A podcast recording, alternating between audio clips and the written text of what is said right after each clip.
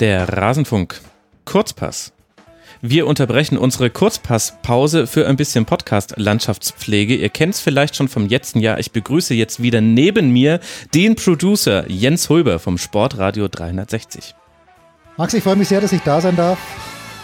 Ich freue mich sehr, dass ich da sein darf. Ich wusste natürlich, dass es Kurzpasspause gibt, aber dass du jetzt aus dem Refugium zurückkehrst, extra wegen mir, das finde ich fantastisch. Das muss so sein, denn äh, hier geht es um etwas Größeres als nur den Rasenfunk. es geht um ein unglaubliches Projekt, was du dir schon wieder aufgeheizt hast. Ich, ja, ich, ich frage mich, wann und wie du das alles machst, aber du hast es wieder geschafft, 108 Seiten in ein Magazin zu pressen mit so illustre Namen außen drauf, dass du das für 40 Euro am Bahnhof verkaufen könntest, in Gold gebunden und nicht so wie du einfach nur paar. wie viel kostet es? Komm, wir machen gleich den ganzen. Ähm, wie, woher kriegt man es gerade? Okay, das Teil heißt äh, Hashtag 12 Monate, wie schon im letzten Jahr. Und pro Monat äh, habe ich in diesem Jahr einen Euro veranschlagt, äh, plus Versandkosten, also 12 Euro plus in Deutschland 1,55. Äh, bestellen Steilpass at sportradio360.de. Es ist ein Kompendium wieder geworden über das Jahr 2019 mit lieben Freunden und Kollegen, die auch ansonsten in unserem Podcast dabei sind. Und äh, mir gefällt es sehr gut, aber es muss ja nicht dem Angler schmecken, sondern euch da draußen. Ja, das wird es aber ziemlich sicher. Also äh, willst du noch vielleicht kurz den Sport, äh, das äh, was du eigentlich tust, bewerben, nämlich äh, Sportradio 360. Erzähl uns doch mal, warum sollten wir, ich sag's ja den Hörerinnen und Hörern immer wieder, dass sie Sportradio 360 hören sollen. Die Big Show höre ich jede Woche. Ich bin immer stolz, wenn ich es am Freitagvormittag schon geschafft oh. habe. Ja. Setzt mich natürlich unter Druck, wenn du mir jetzt nochmal sagst, dass du das anhörst. Na, ich glaube, ähm, wer, wer sich halt nur für die Eintracht Frankfurt interessiert, ist bei uns vielleicht nicht richtig aufgehoben. Aber wer sich für ein bisschen Sportschau ähnlich, Olympia ähnlich, für mehrere Disziplinen interessiert, wir versuchen halt vieles abzubilden, was hauptsächlich halt mich interessiert und wo ich Zugang habe zu Journalisten, die sich mit diesen Themen auseinandersetzen. Und das mag jetzt, weil der Max gerade hier sitzt, im Trikot nicht, aber im Sweater der Green Bay Packers. Wir haben natürlich Stimmt, immer ja. sehr, sehr viele Teile, die sich um den American Sports kümmern, auch die NFL. Äh, wir haben Tennis, wir haben jetzt wieder alpinen Skisport im Winter. Wir haben natürlich auch Fußball, klar, wir haben Motorsport und ich versuche die Leichtathletik mit reinzubringen. Also Dinge, die man vielleicht jetzt hier in Specialty Podcasts nicht so sehr hört. Ähm, das breite Kompendium. Deswegen könnte man uns vielleicht hören. Genau, deswegen sollte man euch hören. Also für mich ist das nämlich, ich bin ja sehr fußballbezogen und muss ja irgendwie auch sehr fußballbezogen sein. Und für mich ist das quasi immer, also die Big Show ist immer der Blick, was passiert sonst noch. Und ich informiere mich tatsächlich über andere Sportarten hauptsächlich darüber. Und was soll ich sagen? Es funktioniert jetzt seit mehreren Jahren so gut, dass es nicht auffällt. Das hat noch niemand gesagt, du kennst dich ja gar nicht aus, sondern die Leute sagen eher, ach, du guckst auf Formel 1. Ich so, nee, seit Jahren nicht mehr, aber weiß halt, was da geht. Ja, das ist tatsächlich so. Und ich habe jetzt Basketball zum Beispiel auch vergessen, aber das ist wirklich ja. so über die BBL, wenn man bei uns mit Stefan, wenn Stefan Koch was erzählt oder Michael Körner was erzählt, dann weißt du plötzlich, warum es in Ulm nicht läuft. Und ich mhm. wusste es nicht, ich sehe die Ergebnisse in Ulm, ich sage Körner, warum läuft es in Ulm nicht? Und Michael Körner erklärt es in einem Satz, na, weil die einfach Probleme auf der Point Guard Position haben. Das ist das Einzige, was ich beim Basketball, glaube ich, noch erkennen würde, wer spielt Point Guard. Und Körner erklärt mir das und jetzt weiß ich, ja, okay. Und deshalb sollte man bei uns reinhören, weil man eben viele Dinge, wir haben viel über Rugby gesprochen, oh, ja. der Rugby-WM, hm. auch mit Jan Lüdecke, der das ja kommentiert hat. Jan hat auch hier in diesem Magazin was geschrieben. Also, ja, ich glaube, das, das ist der Ansatz, den, den wir verfolgen und der vielleicht ein kleines bisschen einzigartig ist. Seit 2011. Eben, absolut. Es ist schon sehr lange mit dabei. Erste Gehversuche 2005 schon. Wolf Fuß. Unglaublich. Michael Leopold, Markus Gaub, Michael Körner und Markus Grawinkel im Schatten des Leierkastens. Wer, wer sich auskennt in München, weiß, wo das ungefähr ist. Googelt es. Ja, bitte, googelt den Leierkasten. Sie kommen als Fremder und gehen als Freund. Okay, und jetzt hast du dir gedacht, äh, die Weltherrschaft von Sportradio 360, sie muss zementiert werden in einem Printprodukt, weil das ist die Zukunft. Das ist die Zukunft. Also und das ist ja tatsächlich auch die Art, wie man dich unterstützen kann, über diese Dinge, die du immer wieder machst. Gerne. Digital ist tot, wissen wir beide. Also ja. Print ist die Zukunft. Und wir haben es ja letztes Jahr schon gemacht. Auch deine Hörer haben dankenswerterweise zugegriffen. Ich habe die Auflage in diesem Jahr ein bisschen erhöht, weil ich Zauber musste, ja, also jetzt nicht, ich habe sie nicht verdreifacht, aber es gab doch mehrere Leute, die gesagt, ich habe die bei Max gehört Hab bisschen zu spät äh, da bestellt, aber das sollte in diesem Jahr nicht der Fall sein. Trotzdem bestellt bitte früh und gerne. Es sind schon ein paar weg. Sehr gut. Jetzt hast du noch ein bisschen Fear of Missing Out, ein bisschen FOMO gestreut. Genau. Und es ist eben dein Finanzierungsmodell so ein bisschen oder zumindest dein Unterstützermodell. Genau. also ein bisschen anders wer uns so wie den Max direkt unterstützen möchte, gerne. Ähm, aber hier die Geschichte wer dieses Magazin bestellt, äh, trägt zumindest dazu bei, dass die Fotokosten und Printkosten gedeckt sind. Also da, da bin ich bald soweit und wenn es ein bisschen drüber hinausgeht, dann. Es soll äh, definitiv drüber hinausgehen. Dann, also, ja. Lass uns, lass uns reingehen. Du musst mich jetzt äh, durchführen über. Oh, durch die Highlights. Das letzte Mal haben wir, glaube ich, jeden Artikel einfach das, einmal das kurz wollen, angesprochen. Wollen wir, wollen wir diesmal vielleicht nicht zwingend machen, aber es geht gleich, wie ich finde, mit einem Highlight los, weil eben Thomas Wagner sich mit einem Kumpel begeben hat nach Uruguay. Klar. Und Thomas Wagner, ich habe mit ihm voriges Jahr eine Autofahrt bestritten von München nach Kitzbühel. Es ist nerdig gewesen von der ersten Minute an, aber großartig. Warum hast du das nicht aufgezeichnet? Ja, ich hätte, hätte, hätte, ich hätte, ich machen müssen, ja. Also Thomas und wir sprachen dann sofort über den WM-Kader Österreichs 1982. um Gottes Willen, er, gut, dass du es nicht aufgezeichnet hast. Und pass auf, und er konnte aber mehr Österreicher nennen als ich. Also er, er hat sich an Josef de Georgi erinnert, den ich schon ver erfolgreich verdrängt hatte, völlig mit Recht. Ja, und Thomas hat sich aufgemacht nach Uruguay und hat in der ihm sehr eigenen Art diese Reise zum Beispiel geschildert. Also es ist ähm, ein, ein Must-Read, wie der Uruguayse sagt, der Uruguayer sagt, es ist fantastisch, er hat einen Kumpel dabei gehabt, der sind auch beide abgebildet. Ich weiß gar nicht, ob das überhaupt in seinem Sinne war, dass ich seinen Kumpel mit abbilde. Aber das ist, das ist ganz groß. Also wirklich sehr, sehr schön. Also Fußball ähm, hat auch hier, spielt die Hauptrolle in diesem kleinen Machwerk. Wir haben, lass uns vielleicht zu den Fußballern ganz kurz ja, was sagen. Gerne es wird gelitten auch und es wird schön gelitten. Axel Goldmann, den du ja auch gut kennst. Oh ja, Axel ganz herzliche Grüße. Leidet sehr mit dem FC und hat auch was drüber geschrieben.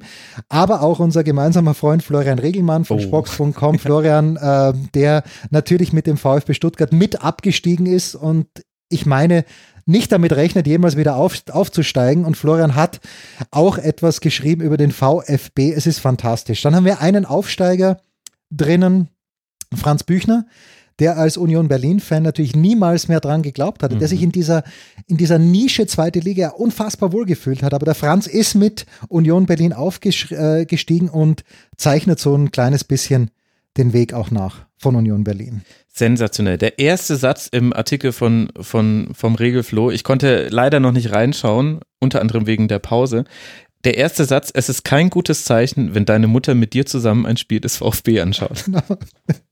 Ach, meine Güte. Er ist ja auch ein Freund dieses Hauses. Äh, die Folgen mit ihm äh, sind äh, legendär inzwischen schon. Da, da, ging, da hat er unter anderem auch den Satz gesagt, ich bin gespannt, ob ich das hier wiederfinde in diesem Artikel. Er hat unter anderem gesagt, vom Anspruch her gehört der VfB Stuttgart in die Champions League. ja, lest einfach rein, aber das ist natürlich der Anspruch, den auch der erste FC Köln hat. Machen wir uns nichts vor. Machen wir uns nichts vor. Ja, das ist, ist wirklich so. Und was Wobei die hassen das ja, wenn man das sagt. Ja, Florian Regelmann, was man natürlich über Flo wissen wusste, niemand, nicht einmal die Mutter von Andy Murray liebt Andy Murray mehr als Flo Regelmann. Mhm. Also das, das, das, möchte man noch vorausschicken. Aber womit? Mit Recht. Ja, natürlich, selbstverständlich mit Recht. Wobei sich auch da, aber das habt ihr ja auch schon besprochen, die Frage nach dem Warum muss das jetzt nochmal sein. Mhm. Aber mit diesem Turniersieg, das war halt jetzt schon nochmal. Ah, da, da, ist die, da ist die Hüfte gleich ein bisschen leichter geworden, bei Regelmann und bei Murray, in, in beiden Fällen. Ich glaube, außerordentlich ist in diesem Heft auch, und ich lobe nicht mich, sondern ich lobe die Autoren, dass zwei eingefleischte Fans und wirklich Fans, Journalisten zwar aber schon Fans von des glorreichen SV Werder Bremen, mhm. sich zwei Ikonen des nicht minder glorreichen, manche sagen sogar glorreicheren FC Bayern Münchens angenommen haben. Und das eine ist Jürgen Schmieder von der Süddeutschen Zeitung, der ja in den USA lebt, mhm. dessen Frau übrigens für das Titelbild verantwortlich ist. Zum Titelbild oh. möchte ich gleich noch was sagen. Ja, gerne. Aber Jürgen hat sich um Bastian Schweinsteiger, um dessen Abschied gekümmert. Ähm, da gibt es einen Artikel von Jürgen, der mit nichts anderem übertitelt ist und wie ich finde auch wieder mit Recht einfach nur Chef, mhm. weil Bastian Schweinsteiger das einfach verkörpert hat und auch dann in seiner Zeit in Chicago. Und der andere ist natürlich einer meiner journalistischen Säulenheiligen, das ist Holger Gerz, der ja auch grün-weiß äh, in der Wolle gefärbt ist, wie man so unschön sagt. Und der hat sich um Uli Hoeneß gekümmert und hat ein, ein abschließendes Wort zu Uli Hoeneß gesprochen und es ist, wie man es bei Holger halt kennt, weder schwarz noch weiß, sondern sehr differenziert ausgefallen, mhm. weil Uli Hoeneß, das weißt du natürlich als großer Sympathisant des FC Bayern München, es ist nicht schwarz Und ich, es ist zwar viel schwarz und viel weiß, aber es vermischt sich dann irgendwie zu, einer, zu einem undefinierbaren Grauton. Ja, es ist tatsächlich so. Äh, die sogenannte Lichtgestalt, sie strahlt äh, gräulich. ja, und das kann man auch über die eigentliche Lichtgestalt sagen. Ja, genau, über die eigentliche, die, die ja irgendwie nicht mehr strahlt in letzter Zeit, finde ich. Die aber auch nicht mehr strahlen möchte, damit man gewisse Fragen nicht mehr stellt. Das ist wahr. Ähm, ärztlich also, bescheinigt. Ja, gut, dafür müssen sie. Aber das sagt ja schon alles über das Prinzip Sportrate 360. Du bist jemand, der 2011 einen Podcast gestartet hat, der fast täglich Folgen veröffentlicht, der allein eben jeden Donnerstag ab 17 Uhr über drei Stunden in der Regel raushaut zum Sportwochenende. Und dann schreiben eben einfach Leute wie Holger Gerz nochmal zu Uli Hoeneß, was eben sonst auf einer Seite 3 landet in der SZ. Das finde ich schon. Ja, ich weiß, ich weiß nicht, was es mit Holger und mir ist, aber uns verbindet eine gemeinsame Liebe zu Wien.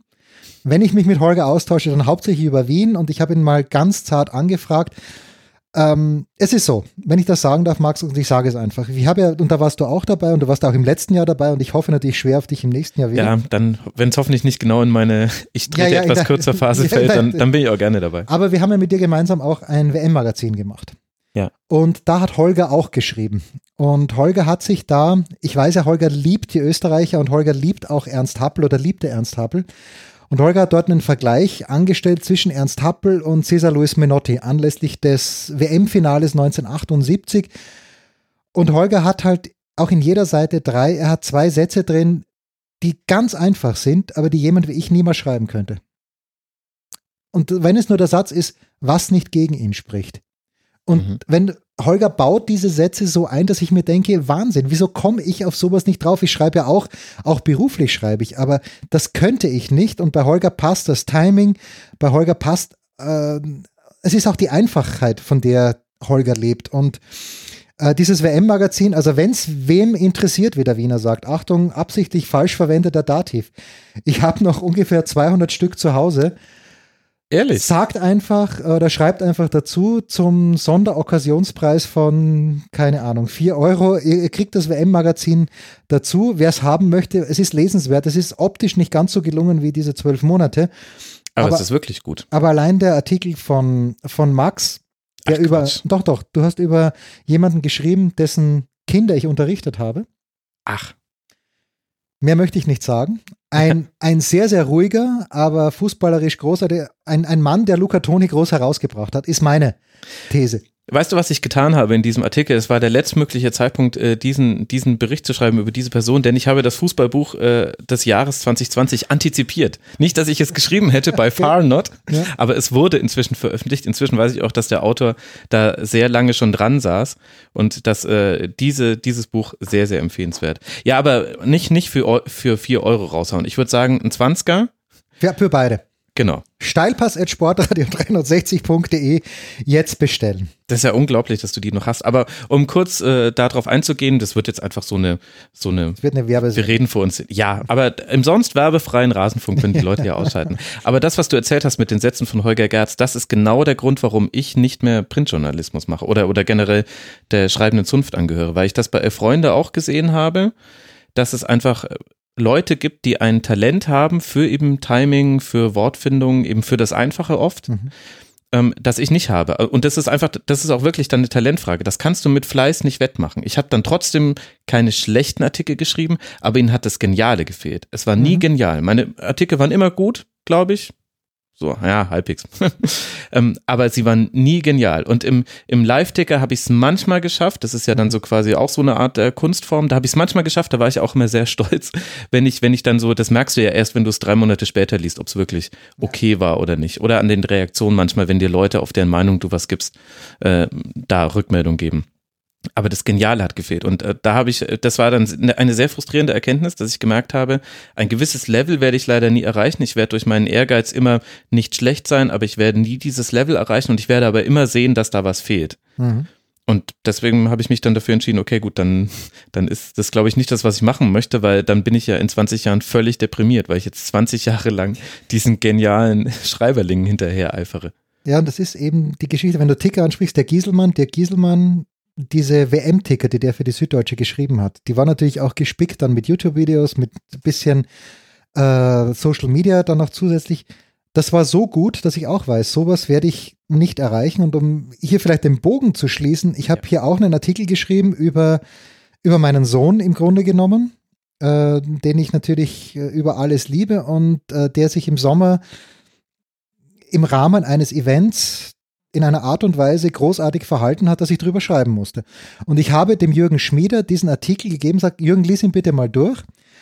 Und Jürgen hat, hat diesen Artikel dann zerlegt in einer Art und Weise. Er hat gesagt, es ist gut, aber. So, mhm. und dann hat er ihm gesagt, das muss anders werden, das, das, das, das musst du anders schreiben. Und ich gehe davon aus, dass das bei einer Zeitung wie der Süddeutschen Zeitung täglich gang und gäbe ist. Und das könnte ich nicht. Mhm. Dass mir der Chefredakteur Sport, Klaus Hölzenbein, der, der das natürlich kann, sonst wäre er nicht Chefredakteur, aber dass der jeden Tag meinen Artikel zerpflückt und äh, natürlich will er mir damit helfen, aber ich hätte die Ausdauer nicht. Ja, also daran gewöhnt man sich, das kann ich aus eigener Erfahrung okay. sagen. Am Anfang kriegst du es halt komplett rot gefärbt zurück und dann irgendwann bekommst du aber auch ein Gefühl dafür. Später gibt es dann noch so eine Phase, wo du dann feststellst, manchmal sind es dann nur Stilfragen. Mhm. Also es gibt die, die schlechteren äh, Chefredakteure oder Textchefs, die wollen, dass jeder Artikel so klingt, als hätten sie ihn geschrieben und die besseren lassen dir trotzdem deinen eigenen Stil, aber helfen dir, den, den zu verfeinern. Das habe ich dann irgendwann später dann in der Beobachtung bei Neon zum Beispiel ganz gut beobachten können mit einem ganz herausragenden Textchef. Daran gewöhnt man sich, aber trotzdem, es ist, äh, es ist wenig so harte Arbeit wie zu schreiben. Also wenig ist so schlimm, wie sich vor ein weißes Blatt Papier zu setzen. Du leidest unglaublich und du bist nie zufrieden. Du denkst dir immer, ja, okay, es passt schon. Also aber ich glaube, ich kann es jetzt hinschicken, genau. Und dann bekommst du auch immer zurückgemeldet. Du, es hätte halt auch noch besser sein können. Aber du kommst an irgendeinem Punkt nicht mehr weiter. Ich weiß noch, irgendwann hatte ich mal eine Diskussion über die Verwendung von Adjektiven mit der Giesemann tatsächlich. Und äh, weil ich immer sehr viel, ich hatte immer lustige Metaphern in meinen Texten, weil ich auch dachte, so ein bisschen Humor muss halt einfach in jedem Text sein. Finde ich einfach immer selber immer ganz gut. Und dann liegt es natürlich dann im Auge des Betrachters und der Betrachterin, ob es auch lustig war. Und äh, dann haben wir uns über die Verwendung von Adjektiven unterhalten, weil halt oft du dann ein Adjektiv brauchst, um quasi etwas humoristisch zu überspitzen mhm. oder eben klein zu reden. Und dann hat er mir gesagt, das beste Adjektiv ist das nicht verwendete. Okay. Und da habe ich, äh, und dieser Satz, ja, das hat er mir 2008 hängen, gesagt ja. und ich habe es mir bis heute gemerkt und äh, tatsächlich, äh, wenn man dann darauf achtet, jetzt habe ich zum Beispiel das Wort tatsächlich verwendet, soll ich nicht so oft sagen, da regen sich manche Hörer auf. Auch Gaub sagt oft tatsächlich, ja, habe ich mir jetzt auch mal gesagt. Ich finde, äh, gerade hat jemand bei YouTube geschrieben, das schlimmste Füllwort des Jahres. Ist tatsächlich, okay. Tatsächlich hat er damit wahrscheinlich recht, aber es ist anscheinend etwas, was sich in unseren Sprachgebrauch ein, geschlichen hat. Aber auf jeden Fall, wenn man dann darauf achtet, ist es tatsächlich so, dass die richtig, richtig guten Texte, die erzeugen das, was man sonst mit Adjektiven erzeugt, nämlich das Beschreibende und dass man eben dem, dem Leser und der Leserin quasi im Grunde sagt, wie hast du das jetzt zu verstehen, was ich gerade beschreibe, die schaffen das tatsächlich ohne Adjektive. Mhm. Wenn man mal darauf achtet. Da muss man drauf achten. Und äh, weil du sagst, äh, ein weißes Blatt oder eine weiße, weißer Screen, ein weißes Word-Dokument ist das Allerschlimmste. Das hat mir die Saskia Leite auch, auch so gesagt. Ja, es geht ja bei jedem Artikel so. Die Saskia mhm. hat, ich habe sie gebeten, dass sie mir vielleicht irgendwas über die Biathlon-WM in Östersund schreibt, wo dort war sie ja, dort hat sie auch für die Süddeutsche, wie ich finde, also täglich auch sehr humoristisch mhm. äh, über den, äh, ist es der schwedische Königssohn, der sich da so viele Kalorien reinschmeißt. Und Saskia hat eben hier was über Laura Dahlmeier geschrieben zum Beispiel, aber auch Saskia sagt, es ist halt jeder Text, wenn er gut werden muss, es ist schon Arbeit, harte Arbeit und eine Qual. Mhm. Aber das, was rauskommt bei Saskia, ist wie immer ja. fantastisch. So, und jetzt zum Titelbild. Zum Titelbild. Max. Du musst es beschreiben für die Ich muss es beschreiben, so. Und Saskia hat völlig richtig gesagt, hat mir gesagt persönlich, eine Frau hätte nicht geschadet. Womit sie völlig recht hat, natürlich.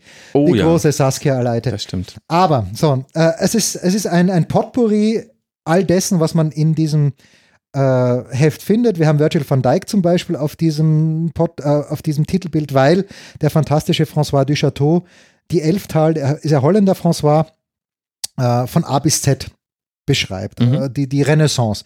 Jetzt denke ich mir natürlich, wenn Holland zu Hause gegen Nordirland verloren hätte, was jetzt gar nicht mal so unwahrscheinlich gewesen wäre, hätte François vielleicht das äh, A bis Z anders äh, formulieren müssen. Aber so, wir haben, es hat sich keine Frau auf das Titelbild gefunden. Warum? Ich hatte Konstanze Klosterhalven auf dem Schirm, äh, weil ich wusste, dass Johannes Knut etwas über die Leichtathletik-WM schreiben wird. Wir haben dieses Titelbild aber sehr früh in Auftrag gegeben bei Hanni Schmieder. Und ich war mir nicht sicher, ob jetzt Johannes was schreibt über Klosterhalfen oder über jemand anderen. Und Johannes hat dann tatsächlich, und dieser Artikel ist absolut lesenswert, weil, liebe Fußballfreunde da draußen, ich weiß, bei Max werdet ihr in erster Linie über Fußball bedient, aber Johannes beschreibt einen jungen Mann, der aus meiner Sicht das Potenzial hat, einer der größten deutschen Sportstars der nächsten zehn Jahre zu werden. Das ist der, und er kann es nur werden, weil er eine österreichische Mutter hat. Machen wir uns nichts vor. es ist der Zehnkampf ja. Weltmeister Niklas Kaul, mhm. der eine unfassbare Coolness ausstrahlt, schon obwohl er erst, ich glaube, 21 Jahre alt ist, der mhm. natürlich jetzt in Doha davon profitiert hat, dass der große französische Favorit Kevin Mayer früh ausgeschieden ist.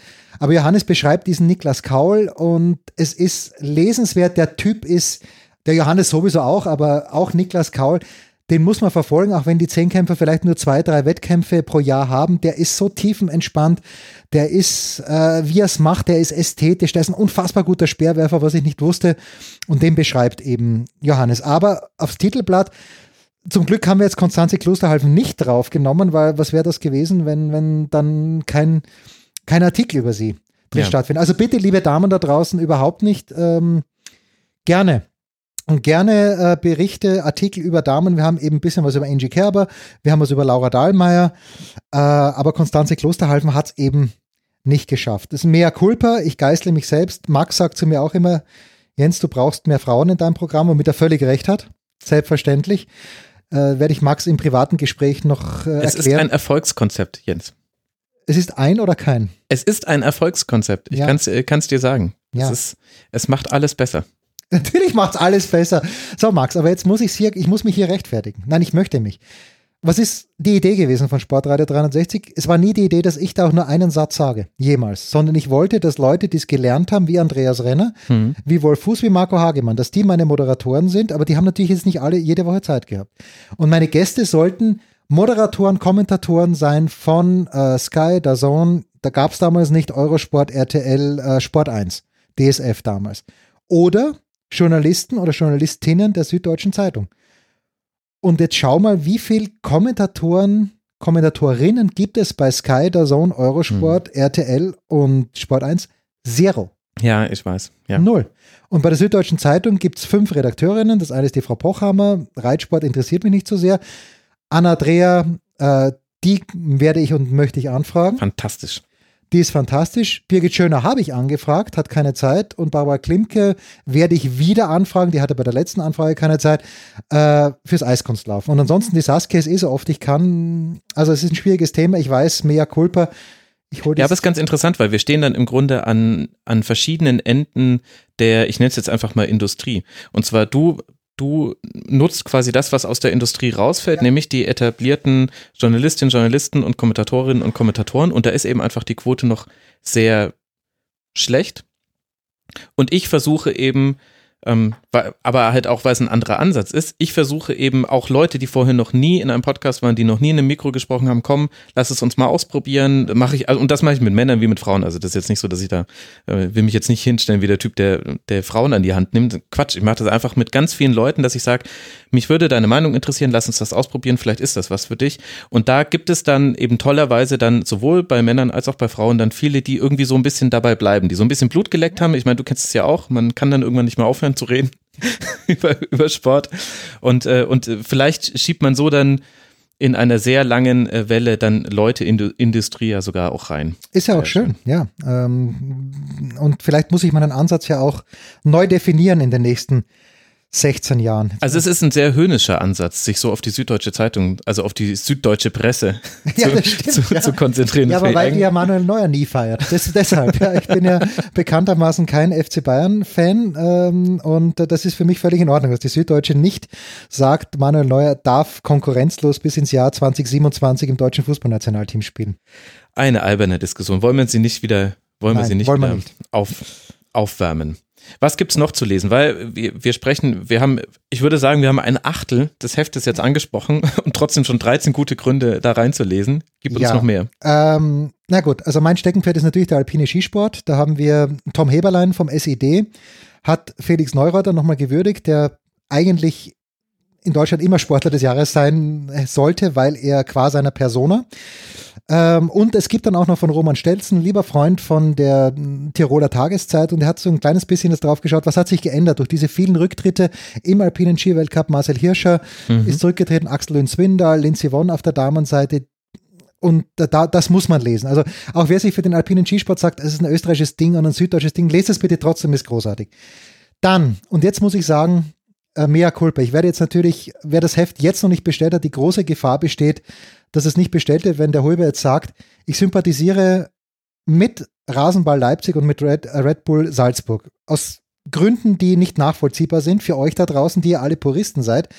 Aber ich mag den amerikanischen Sport gern und ich finde, das ist halt einfach ein, das ist eine klassische amerikanische Organisation, wo es einen Owner gibt, der das bestmögliche Produkt rausholt. Max schaut. Und auch ein zweifelhafter Owner. So, und so auch ein zweifelhafter so Owner. Ja, natürlich. So. Also die politische Einstellung von Herrn Mateschitz teile ich zu, ich glaube, einem halben Prozent möglicherweise, aber das ist schon ein bisschen hochgegriffen.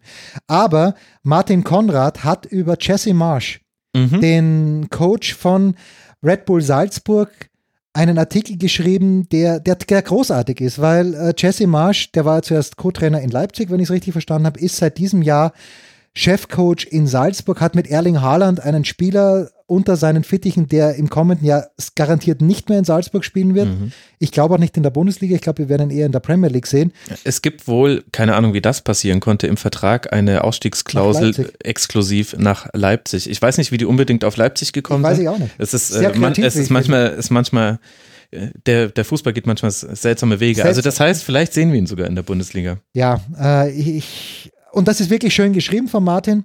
Dann, ähm, um den Bogen zu spannen zu deinem, ähm, zu deinem Outfit. Wir haben zwei Artikel. Es gibt auch Football in Deutschland.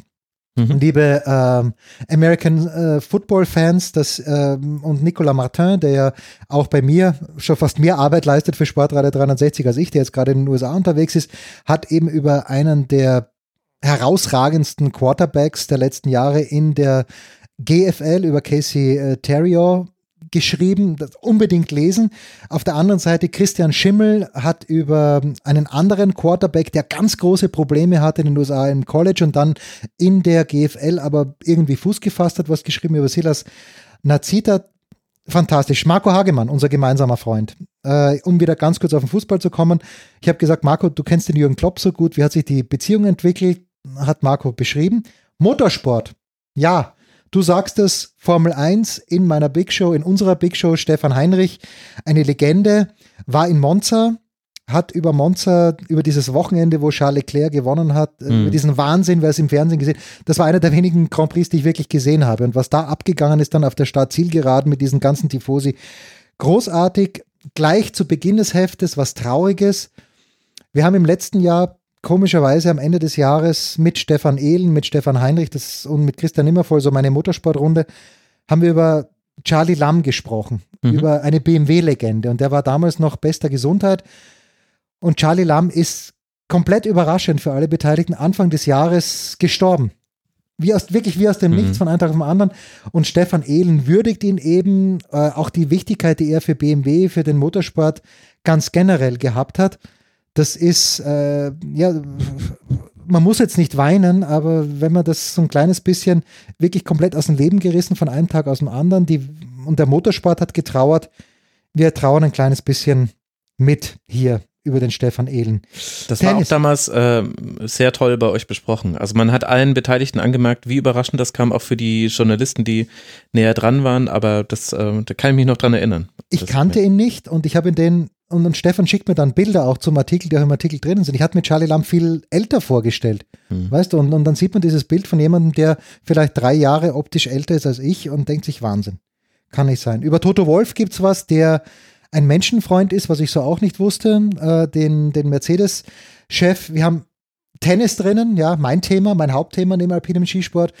Paul Häuser ist von Sky ist ein ganz großer Fan ist vielleicht falsch, aber mag Alexander Zverev sehr gern, hat mitgelitten mit Alexander Zverev in diesem Jahr. Wir haben Andre Antic, den Chefredakteur des Tennismagazins, der über dieses unfassbare Wimbledon-Finale mhm. nochmal ein paar Worte verliert. Ähm, Max schaut schon zurecht auf die Uhr. Wir haben nee, Basketball drinnen. Stefan Koch, Coach Koch, dann haben wir André Vogt, der natürlich diese schwierige Personalie, und das sollte ja wirklich alle Deutschen interessieren, Dennis Schröder nochmal mhm. ein kleines bisschen beleuchtet. Diese Schizophrenie, die bei Dennis natürlich herrscht, auf der einen Seite das, was er kann, und deswegen ist Dennis natürlich auch auf dem Titelbild, das, was ihn auch auszeichnet als Spieler, dass er eben eine Führungsrolle einnimmt, aber dass das eben ganz, ganz schwierig war bei der Basketball-WM in China, dass das auch kolossal in die Hose gegangen ist am Ende des Tages äh, mit seiner Führungsrolle. Das hat Ray nochmal aufgezeichnet. Sepp Dumitro hat ein kleines bisschen eine andere, man möchte sagen, tragische Gestalt unter die Lupe genommen, nämlich ähm, Kevin Durant, der sich ja, apropos Achillessehne, die Achillessehne gerissen hat und in diesem Jahr wahrscheinlich auch in dieser Spielzeit gar nicht für die New Jersey äh, Nets wird spielen, äh, die Brooklyn Nets in dem Fall, Entschuldigung, wird spielen können. Und das apropos bezieht sich auf unser Vorgespräch. Also liebe Hörerinnen ja, und Hörer, ja, genau. ihr habt nichts verpasst. apropos, ja, mit, mit der Achillessehne, die dann gerissen ist. Ja, und ansonsten, ähm, äh, was haben wir? Ja, das, das, das war's. Ein bisschen Handball haben wir auch drinnen von Sascha Staat, der ja auch einen eigenen, zwei eigene Podcasts mittlerweile hat. Ich habe Jan de Witt, ähm, das ist ein Tennistrainer von Nikolaus Basilashvili, der aber sehr eng mit Werder Bremen auch zusammenarbeitet. Mhm. Habe ich mal ein paar Fragen gestellt zu Florian Kofeld. Und Florian Kofeld scheint auf der anderen Seite, auch wenn die Tabelle im Moment vielleicht was anderes aussagt, aber ein richtig guter Trainer zu sein, mhm. aber noch ein viel, viel besserer Typ. Und das, ja, das, das rundet es einfach ab. Und apropos abrunden, das Jan Lüdecke hatte ich vorhin angesprochen. Jan Lüdecke hat über das möchte ich allen, die im süddeutschen Raum leben, vielleicht ans Herz legen. Jan Nüdecke hat den Stadionsprecher gegeben bei den Rugby Sevens im Oktoberfest, äh, während des Oktoberfest, Oktoberfest Sevens. Das äh, ist eine wunderbare Veranstaltung, die aber, wo wir wirklich darauf hoffen müssen, dass im nächsten und übernächsten Jahr mehr Leute kommen, weil sonst steht ihr auf der Kippe. Hm. Geht bitte hin. Es ist toll, ich, ich, kannte das auch nicht, diese Rugby Sevens, die spielen, das ist unheimlich schnell, dieses ja. Spiel. Es ist wahnsinnig anstrengend für alle Beteiligten. Und da hat Jan drüber was geschrieben und der, der Rausschmeißer in, in diesem Jahr ist vom fantastischen Thomas Hahn, der auch öfter früher über Leichtathletik in der Big Show zu hören war. Thomas Hahn, der jetzt in Tokio ist für die Süddeutsche Zeitung. Nächstes Jahr natürlich auch die Olympischen Spiele begleiten wird. Aber Thomas Hahn hat sich die sechs, sieben, acht Wochen Wahnsinn der Rugby-WM gegeben ja. und hat, darf man ohne Scheiß sagen in deiner Sendung, er hat jedenfalls unmittelbar nach Abpfiff der Rugby-WM hat er sich noch hingesetzt und hat hier 10.000 Zeichen runtergeklopft und hat gesagt, so, jetzt muss er sich hinlegen, aber das noch für dich, Jens, und das rundet es ab und was soll ich sagen, ich bin bin ewig dankbar äh, allen, die daran teilgenommen haben, auch dir, Max, dass ich jetzt hier das, das Ganze promoten darf. Das ist selbstverständlich. Sehr, sehr schön. Ich habe einen Wunsch und eine Frage. Was möchtest du zuerst? Die Frage, bitte. Die Frage. Als du gesagt hast, der größte deutsche Sportler, und äh, wir dann über Niklas Kau gesprochen haben. Da fiel mir sofort Leon Dreiseitel ein und damit, damit verbunden die Frage, das habt ihr früher gemacht, das ist allerdings jetzt glaube ich auch schon Jahre her, ich dass, ihr das, dass ihr das Ranking hattet. Ja, Wer, die Top Ten, die Power Rankings.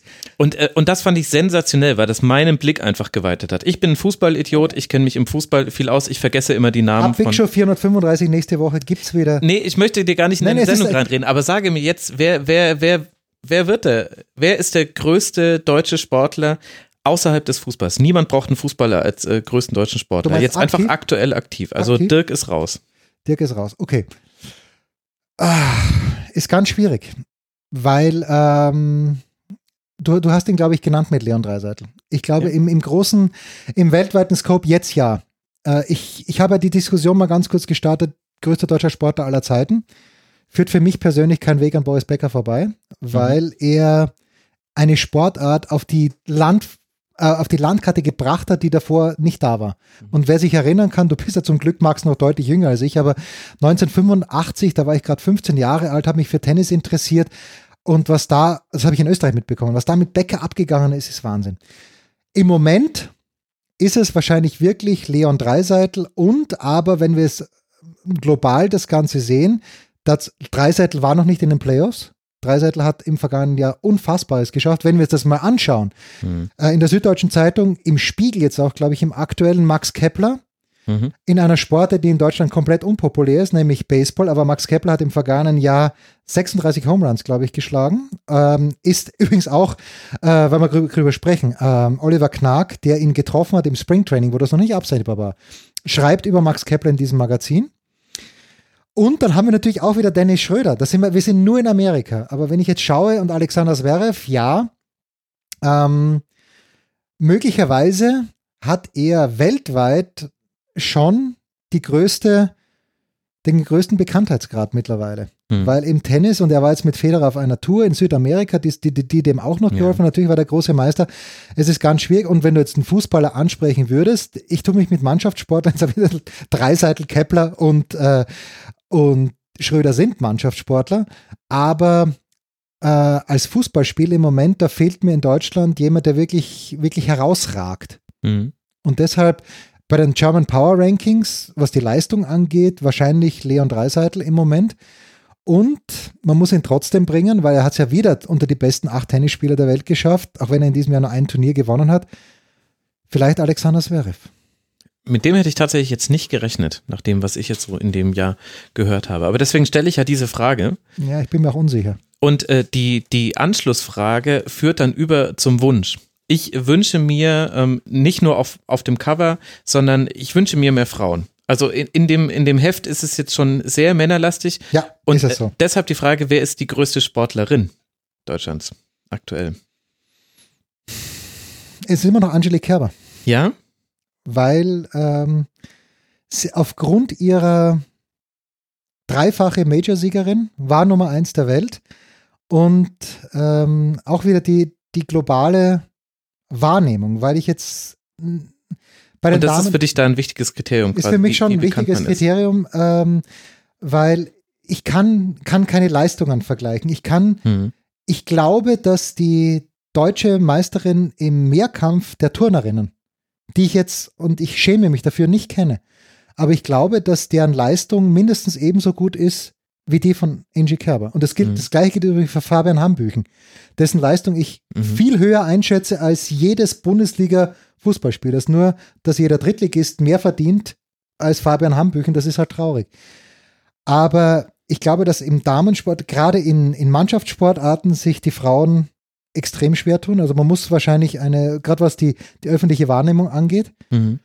Und ähm, da ist es für mich Laura Dahlmeier, es ist einfach eine Sportart, mit der ich wenig anfangen kann mit Biathlon, aber wenn ich mich entscheiden müsste und wir sagen, okay, Dahlmeier ist in diesem Jahr erst zurückgetreten, dann nehme ich Laura Dahlmeier vielleicht noch dazu. Ich nehme vielleicht aus olympischen Sporten eben die nicht genommene Konstanze Klosterhalfen noch dazu, die über 5000 Meter Dritter geworden ist in Doha. Aber bei der man wieder sagen muss, dieses ganze Nike Oregon Project, wer sich dafür eben, interessiert, ja. ganz, ganz schwierige Gemengelage.